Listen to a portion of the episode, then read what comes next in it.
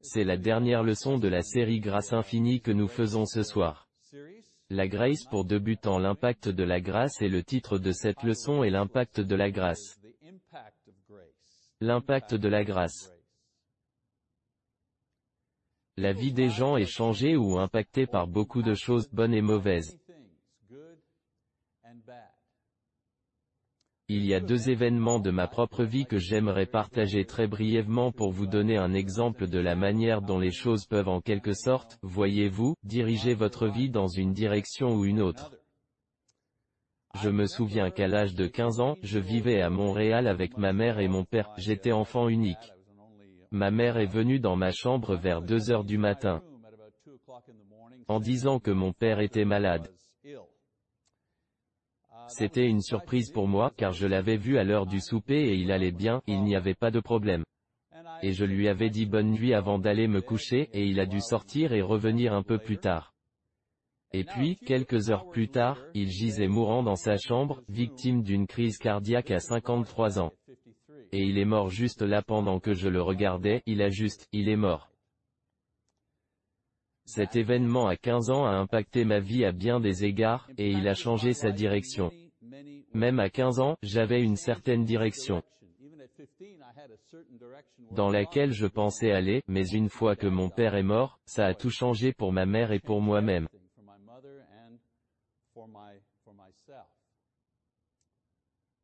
Je ne veux pas me contenter de citer un événement malheureux qui peut changer la direction de sa vie, il y avait aussi un événement heureux. 15 ans plus tard, alors que j'avais 30 ans, je me souviens d'avoir envoyé une carte postale à la fille que je connaissais. Nous étions amis et je ne l'avais pas vue depuis quelques années parce qu'elle était partie en France. Elle vivait à Paris, travaillait à Paris, et je suis resté au Canada et je voyageais depuis quelques années. Et donc un Noël. J'ai décidé de lui envoyer une carte postale à son adresse, l'ancienne adresse que j'avais à Paris. Ce que je ne savais pas, c'est que pendant les quelques années où je ne l'avais pas vue ou entendue, cette fille avait quitté Paris et était revenue à Montréal. Eh bien, cette petite carte postale est passée du Canada à la France, et quand elle est arrivée là-bas, le concierge de l'immeuble où cette fille vivait à Paris a mis la main sur cette carte postale et l'a fait suivre à Montréal où la fille s'était installée. Vous voyez, le jour où la carte postale est arrivée, ma carte postale, le concierge avait également reçu une carte de Noël de cette fille avec son adresse de réexpédition. Il a donc reçu d'elle une carte de Noël avec une adresse de réexpédition, et il a reçu de moi une carte postale pour elle. Alors il a simplement pris la carte postale, l'a adressée de nouveau et l'a renvoyée à Montréal. Eh bien, quand cette demoiselle a reçu la carte postale de la France, elle m'a cherché, et environ un an plus tard, cette demoiselle, Lise et moi nous sommes mariés. Et nous avons toujours cette petite carte postale dans notre album. Ce petit geste d'envoyer une salutation, une petite carte postale à cette fille que j'ai connue, a eu un impact énorme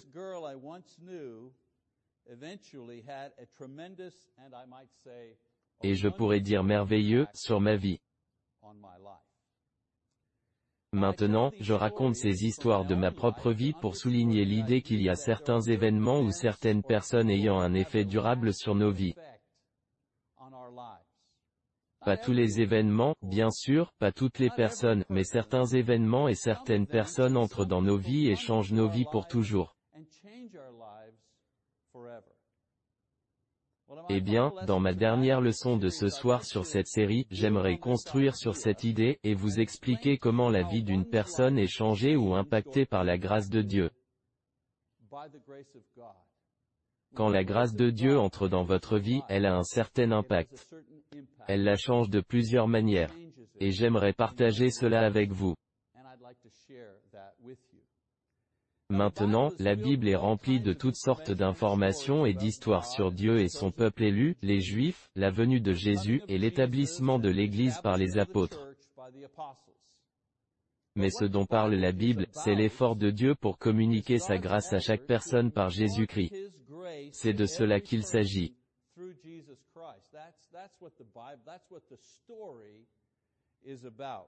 Oui, il y a des descriptions de la création, des leçons sur la foi, des enseignements de Christ et de ses apôtres. Cependant, lorsque vous rassemblez toutes ces informations, ce que la Bible nous donne en fin de compte, c'est cette incroyable histoire de l'amour de Dieu pour l'homme et comment cet amour, ou cette grâce, change ou a un impact sur la vie d'une personne pour le bien. De toute évidence, je n'ai pas le temps ou la capacité de détailler chaque changement apporté par la grâce de Dieu dans la vie d'une personne. Mais je peux vous en donner trois principaux qui représentent d'une manière ou d'une autre, la majorité des autres. Donc, trois façons dont l'impact de la grâce de Dieu change notre vie. Premièrement, la grâce nous rend désireux d'obéir.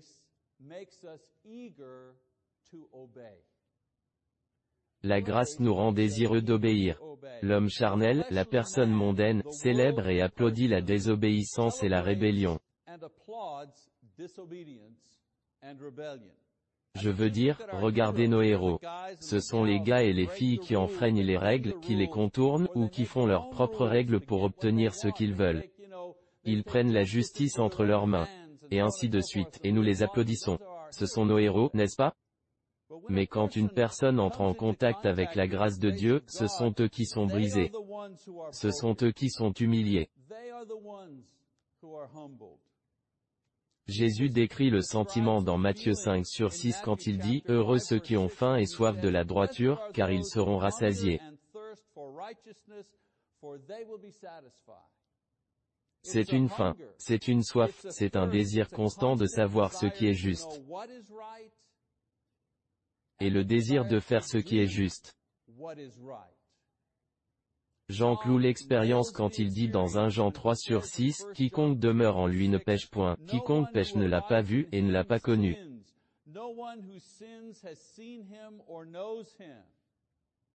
Maintenant, certaines personnes ici pensent que Jean dit que les chrétiens ne pêchent jamais, ou ils ne font jamais une erreur, ou ils n'échouent jamais. Eh bien, nous savons par expérience que ce n'est pas vrai. Le point de John est que ceux qui ont été impactés par la grâce de Dieu ne veulent pas pécher. Leurs esprits aspirent à la pureté. Leurs âmes désirent la justice. Ceux qui le connaissent ne peuvent pas pratiquer le péché.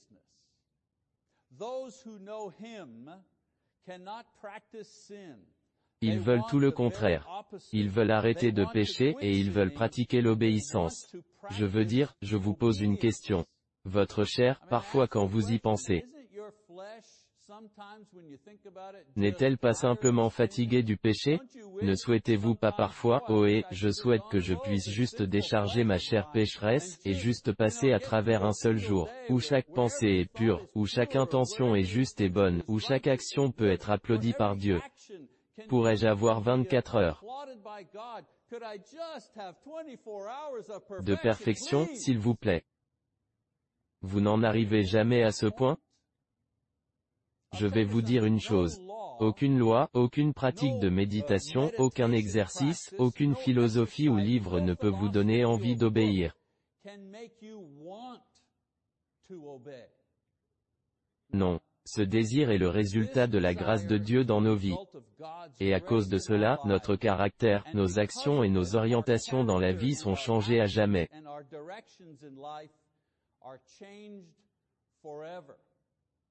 Avant de devenir chrétien,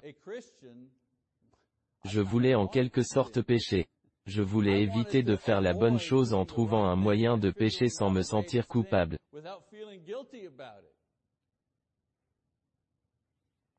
Mais après que la grâce de Dieu soit entrée dans ma vie, j'ai commencé à voir en moi un désir de faire les choses bien, et de les faire bien, et de plaire à Dieu une chose à laquelle un pécheur, un non-croyant, ne passe pas deux minutes, jamais, à penser est, que voudrait Dieu que je fasse, mais pour le croyant, pour l'individu impacté par la grâce. Beaucoup de temps de prière est consacré à demander à Dieu, Seigneur, que voudriez-vous que je fasse? C'est la grâce qui a fait ça dans votre vie, dans ma vie. Un autre changement apporté par l'impact de la grâce.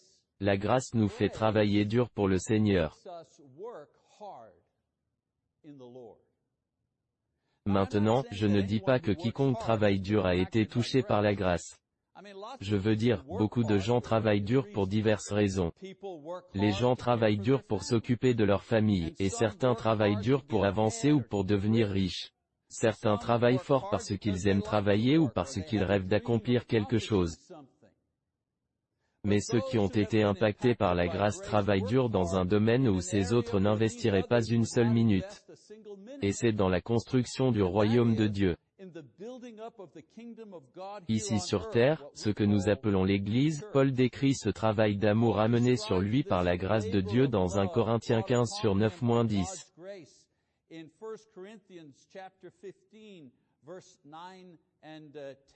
Regardons celui-là, s'il vous plaît, 1 Corinthiens, je vous ai envoyé à la deuxième écriture que je vais lire, 1 Corinthiens 15 sur 9-10. Écoutez ce qu'il dit. Il dit, car je suis le moindre des apôtres, je ne suis pas digne d'être appelé apôtre, parce que j'ai persécuté l'Église de Dieu, par la grâce de Dieu je suis ce que je suis. Et sa grâce envers moi n'a pas été vaine, loin de là, j'ai travaillé plus que tous, non pas moi toutefois, mais la grâce de Dieu qui est avec moi. Et puis, un peu plus loin, Paul décrit l'effort et les souffrances qu'il a endurées à cause de la grâce de Dieu. Et ce passage se trouve dans 2 Corinthiens 11h23.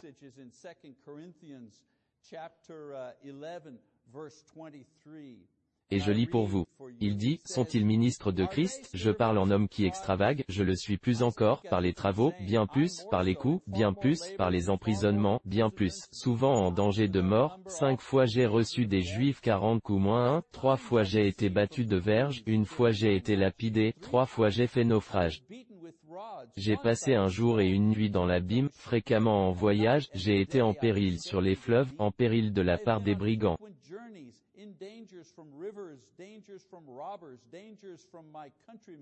en péril de la part de ceux de ma nation, en péril de la part des païens, en péril dans les villes, en péril dans les déserts, en péril sur la mer, en péril parmi les faux frères. J'ai été dans le travail et dans la peine, exposé à de nombreuses veilles, à la faim et à la soif, à des jeûnes multipliés, au froid et à la nudité.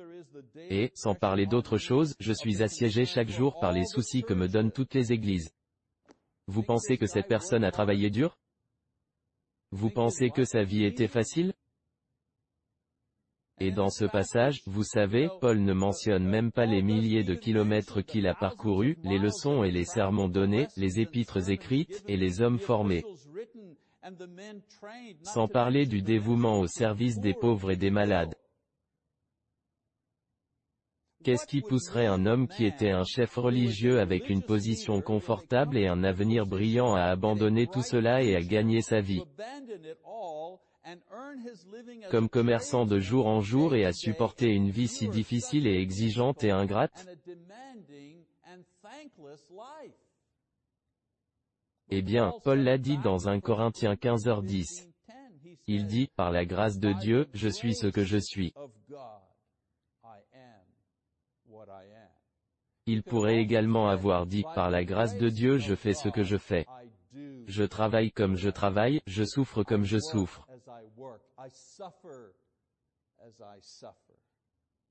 Vous savez, je peux toujours faire la différence entre les personnes qui ont été éduquées dans la doctrine de la grâce et celles qui ont vraiment expérimenté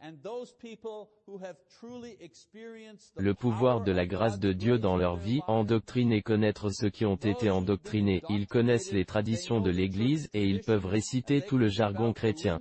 Mais il n'y a pas de feu qui brûle en eux.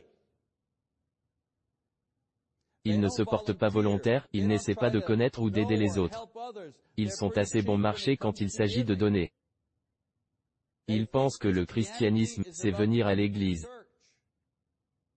J'ai dit plusieurs fois qu'assister à une adoration ou à une étude de la Bible, ce n'est pas servir le Seigneur. C'est quand le Seigneur nous sert vous et moi avec sa parole, avec son peuple, avec sa présence.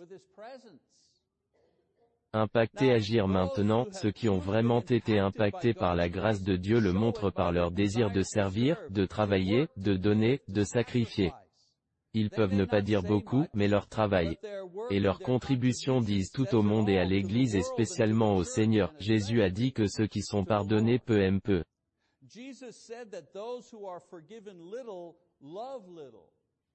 Et ceux qui sont pardonnés beaucoup, aiment beaucoup, Luc 7h47. Vous savez, peut-être que c'est ce qui sépare les hommes des garçons quand il s'agit de travailler dur au nom du Seigneur. Peut-être c'est juste que les gens qui sont moins motivés sont de cette façon parce qu'ils ne réalisent pas quel genre de pécheurs désolés ils sont vraiment, et ils oublient, ils pensent qu'ils ne doivent pas beaucoup à Dieu. Je n'étais pas si mauvais, je n'ai jamais tué personne, vous savez. Et ceux qui supportent la chaleur du jour et la sueur du lourd fardeau spirituel de l'Église, peut-être qu'ils se connaissent un peu mieux.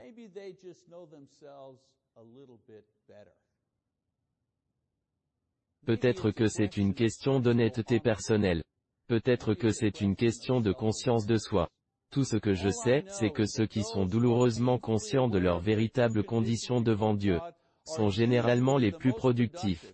Et ceux qui sont spirituellement myopes n'opèrent généralement pas avec beaucoup de puissance spirituelle. L'apôtre Paul n'a-t-il pas dit, suis-je le chef des pécheurs Vous pensez qu'il y a une relation entre sa conscience de son péché et son désir de servir Dieu? Peut-être que c'est le lien entre la grâce et le désir de travailler dur pour le Seigneur. Eh bien, cela m'amène au troisième changement qui résulte de l'impact de la grâce. La grâce me fait me sentir reconnaissant.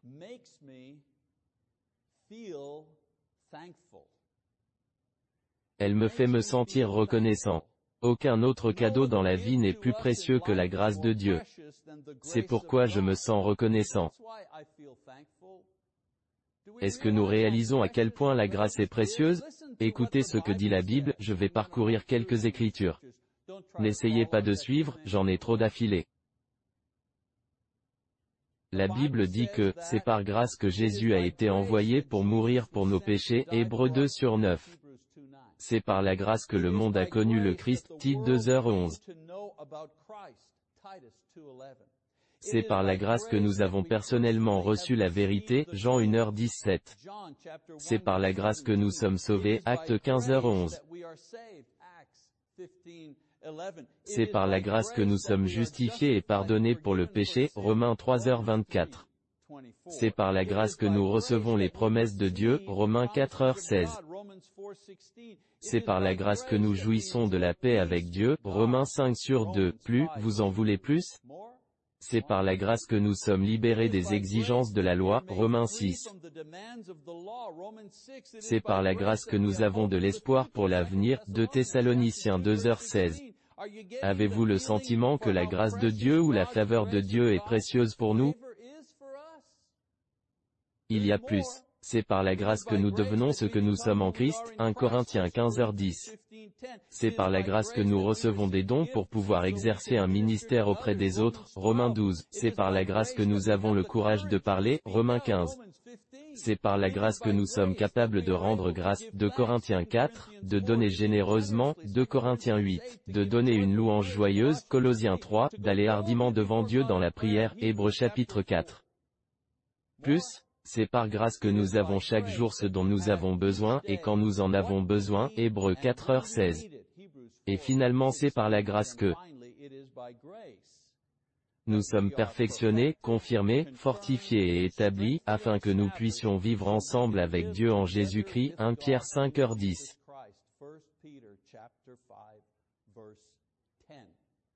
Juste au cas où nous douterions de la valeur de la grâce. Et ainsi, c'est à cause de toutes ces bénédictions dont la grâce nous a comblés, nos cœurs sont tournés vers la gratitude. Vous savez, comme une radio, vous avez votre radio réglée, vous montez dans la voiture, vous allumez la radio, vous avez sélectionné certaines stations que vous aimez. Eh bien, la grâce syntonise, présélectionne notre cœur à la gratitude. Un cœur touché par la grâce est pré-réglé pour la reconnaissance. Une vie touchée par la grâce trouve une raison de la gratitude dans tout ce qui est vu, tout ce qui est entendu, tout ce qui est ressenti. Quelle chose merveilleuse c'est. Et quelle merveilleuse expérience spirituelle d'avoir cela tout au long de votre journée, les choses que vous voyez, et les choses que vous expérimentez vous les reliez au don gracieux de Dieu pour vous. Merci Seigneur, le lever du soleil était beau ce matin. Merci de m'avoir donné cela. Merci de me donner des yeux pour voir, et merci de créer le monde de telle manière que le simple lever du soleil me donne de la joie. C'est la grâce qui fait cela. Pouvez-vous imaginer de vivre votre vie en voyant la grâce de Dieu dans le sourire de votre petit-fils? La brise qui passe à travers les arbres et fait ce son merveilleux. Les oiseaux qui chantent Le merveilleux talent que Dieu a donné à certains pour chanter, ou pour danser, ou pour quoi que ce soit, pour jouer des instruments de musique ou pour écrire de la poésie Pouvoir voir sa vie dans le monde à travers le prisme de la grâce est un don merveilleux. Pour cette raison, Paul dit à Tite que la grâce nous apprend à dire non à l'impiété, à la passion, à vivre une vie droite et pieuse, Tite 2h11-12. Finalement, juste dire merci n'est pas suffisant. Le sentiment de gratitude se répand dans la louange joyeuse, la vie sainte et dévouée et un amour sincère pour d'autres personnes comme réponse de gratitude pour cette grâce. N'avez-vous jamais ressenti une telle gratitude pour une faveur que quelqu'un a faite pour vous, que vous avez voulu faire quelque chose pour quelqu'un d'autre, cette impulsion? C'est l'impulsion à partir de laquelle nous travaillons en tant que chrétiens. Et parlant de la grâce de Dieu en termes de royaume, l'écrivain hébreu la résume le mieux quand il dit, c'est pourquoi, recevant un royaume inébranlable,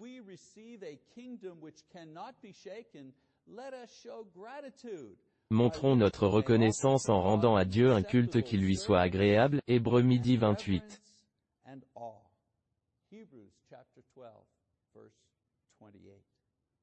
La caractéristique unique la plus reconnaissable dans la vie de ceux qui ont été impactés par la grâce de Dieu est un cœur reconnaissant et appréciateur.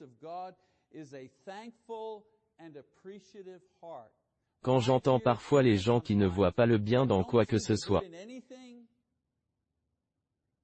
que tout ce qu'ils voient est des choses qu'ils peuvent critiquer ou être grincheux et malheureux, je veux dire que je comprends si vous êtes dans le monde, si vous ne connaissez pas le Seigneur, je comprends. Mais si vous êtes un membre du corps du Seigneur, si vous avez été touché par la grâce, que votre journée entière et vos perspectives sont négatives, il y a quelque chose qui ne va pas là. Il y a une sorte de déconnexion qui se passe. Que les temps soient bons ou mauvais, ces frères sont toujours sensibles et reconnaissants pour la grâce de Dieu en Jésus-Christ.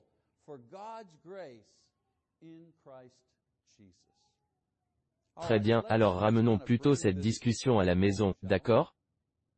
Demandez-vous, la grâce de Dieu a-t-elle eu un impact sur ma vie?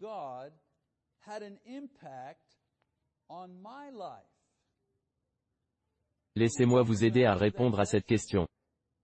La grâce a eu un impact sur votre vie si faire ce que le Seigneur veut que vous fassiez est continuellement en train de croître en importance dans votre vie. En d'autres termes, vous n'êtes peut-être pas parfait, mais vous aimeriez l'être. Vous aimeriez l'être. Et se débarrasser du péché est un événement joyeux, pas un événement triste et nostalgique. En d'autres termes, quand dans les diverses manières que l'Esprit travaille dans nos cœurs si c'est par la parole de Dieu par la parole prononcée, par une admonition, ainsi de suite et ainsi de suite, quand un péché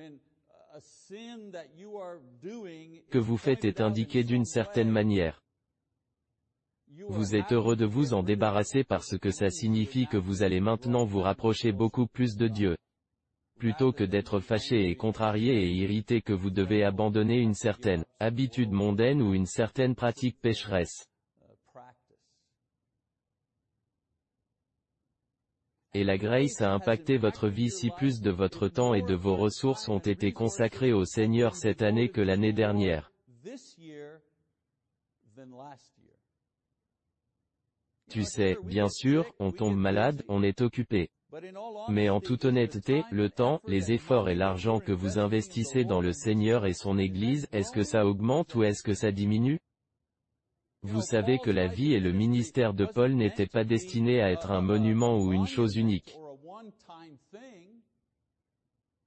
Il était censé être un exemple à suivre pour nous. Il a dit de l'imiter comme il a imité le Christ. Jésus a fait ce qu'il a fait parce qu'il voulait nous donner la grâce.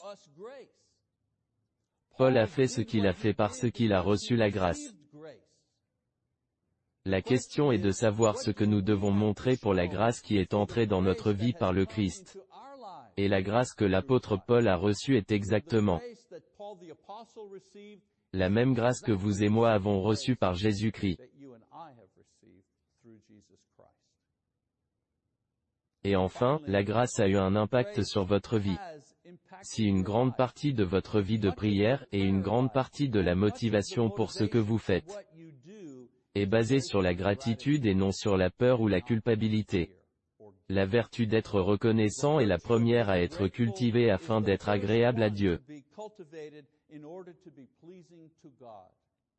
Oh, nous pouvons être faibles dans beaucoup de domaines, nous pouvons lutter contre les mauvaises habitudes et les actions pécheresses, mais si nous pouvons commencer à être reconnaissants pour la bonté et la grâce de Dieu, toutes ces autres choses peuvent être conquises.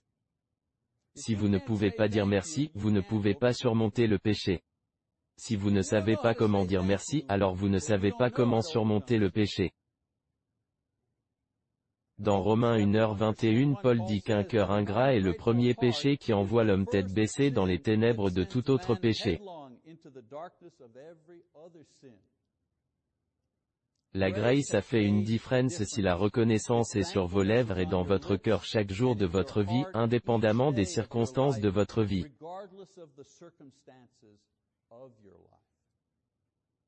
Maintenant, si vous ne pouvez pas comprendre ce que je dis ce soir, si la grâce n'a pas eu d'impact sur votre vie, cela peut vouloir dire deux choses. La première, est bien peut-être que vous n'avez pas laissé la grâce de Dieu dans votre cœur. Vous n'avez pas laissé la grâce de Dieu dans votre vie. Vous n'avez pas permis au sang de Jésus-Christ de laver vos péchés dans les eaux du baptême. Vous n'avez pas permis au Saint-Esprit de venir et d'habiter dans votre âme, c'est comme ça que la grâce entre. Cela pourrait être quelque chose d'aussi simple à comprendre que de ne pas avoir obéi à l'Évangile. Vous pourriez être un croyant. Mais êtes-vous un croyant obéissant? Peut-être que la partie sur l'obéissance est manquante. Peut-être que vous n'avez pas confessé Christ, peut-être que vous n'avez pas été enterré dans les eaux du baptême. C'est ainsi que la grâce entre en jeu, mes frères et sœurs. Et peut-être, peut-être, ce n'est pas une question que vous n'avez pas laissé la grâce entrer. Peut-être que vous avez laissé la grâce s'éteindre. Vous savez, vous avez résisté à la grâce de Christ et à son esprit en étant infidèle ou en vivant en dehors de ses commandements, ou en refusant de vous nourrir de sa parole. Je peux vous dire avec confiance que Dieu est désireux de vous remplir de sa grâce si vous le laissez faire pour la première fois par la repentance et le baptême, ou pour une recharge, si vous le souhaitez, comme vous êtes restauré à la fidélité. N'y penserez-vous pas lorsque nous terminerons notre série sur la grâce? Ne pensez-vous pas, dois-je laisser entrer la grâce?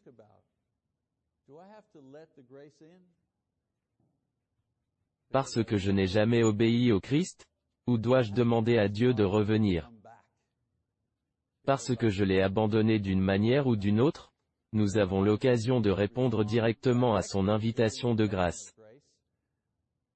Directement à son invitation de grâce, je vous prie de considérer les choses dont nous avons parlé ce soir.